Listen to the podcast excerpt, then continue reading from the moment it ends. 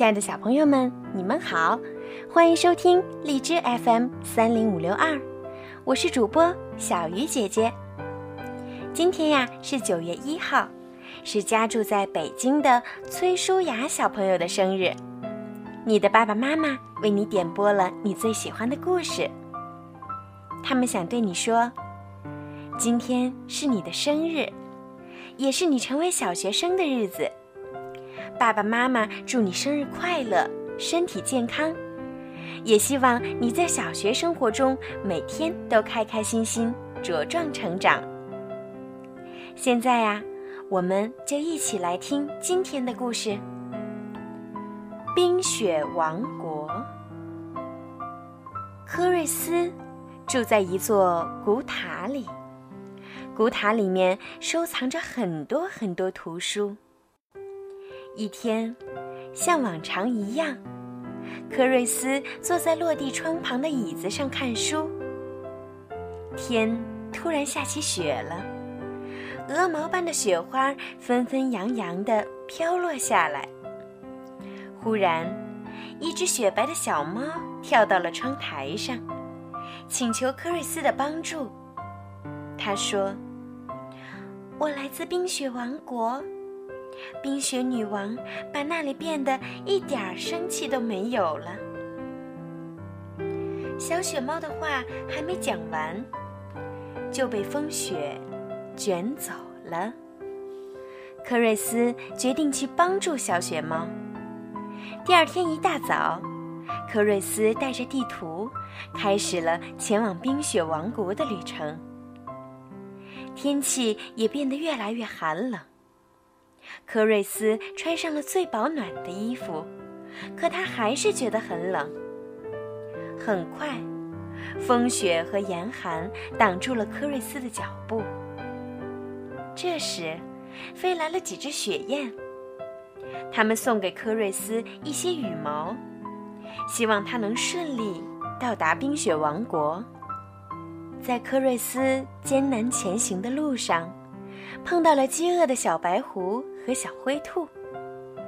他们告诉科瑞斯，冰雪女王越来越霸道，天气越来越冷了，严寒让他们找不到食物吃。科瑞斯拿出自己的食品袋儿，把食物分给小动物们吃。嗯，我带的食物也不太多，可我绝不能让你们挨饿。他说：“小动物们非常感激。小灰兔送给科瑞斯一双暖和的手套。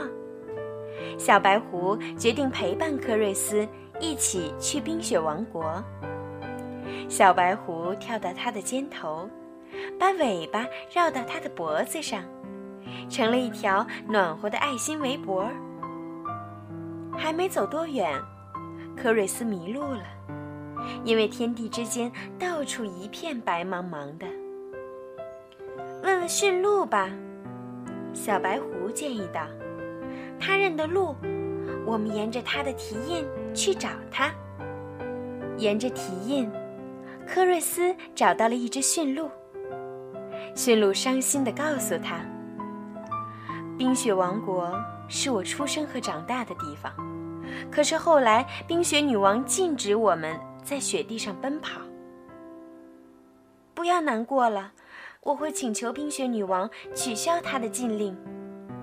科瑞斯大声说：“驯鹿决定带科瑞斯去冰雪王国。”他让科瑞斯骑到自己的背上，很快就带他来到一座高大的冰雪宫殿前。我们到了，看，那就是冰雪女王的王宫。驯鹿用鼻子指着宫殿说：“王宫银白色的宫墙反射出的蓝莹莹的冷光，让科瑞斯感觉更加寒冷了。但科瑞斯不能退缩，他鼓起勇气继续前进。他们沿着雪梯爬上去，到了雪梯的顶端，科瑞斯推开了一座冰挂的大门，回过头。”科瑞斯跟驯鹿挥手告别，然后带着小白狐大步走进那座冰冷的宫殿。他看到了坐在冰晶王座上的冰雪女王。小雪猫被拴在一根双链上，蜷缩在女王的脚下。嗯，我到这里是想请求您，女王陛下，请您取消对动物们的禁令，也请您放了小雪猫和。科瑞斯的话还没说完，冰雪女王生气地叫起来：“你是谁？你怎么敢到我这里来发号施令？我要把你也变成雪花！”冰雪女王用冰咒对准了科瑞斯，小白狐赶紧甩出毛茸茸的尾巴挡住了冰咒，冰咒瞬间破灭了。这时，科瑞斯知道他该怎样说服并帮助冰雪女王了。等等，他对女王说：“我给你带来了一份礼物。”礼物？女王很好奇。从来没有人给我送礼物。好吧，给我看看。科瑞斯拿出雪燕的羽毛，羽毛飘落到女王的肩上，变成了一件漂亮的羽毛斗篷。冰雪女王觉得很温暖，舒服极了。她第一次体会到温暖的感觉，她冰冷的心也开始融化了。冰雪女王柔声说道：“我以前不是个好女王，但我会好好考虑你教我的事情，克瑞斯。从现在开始，冰雪王国应该变成每个人都喜欢的乐土。”克瑞斯由衷的笑了。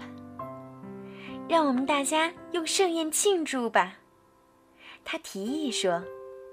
冰雪女王开心的点头同意了。那天晚上。在冰雪王宫里，举办了一次盛大的庆祝宴会。冰雪女王还给大家准备了礼物。冰雪王国又变成了一个快乐的国度，就像书上描写的那样。好了，小朋友，今天的故事就讲到这儿了。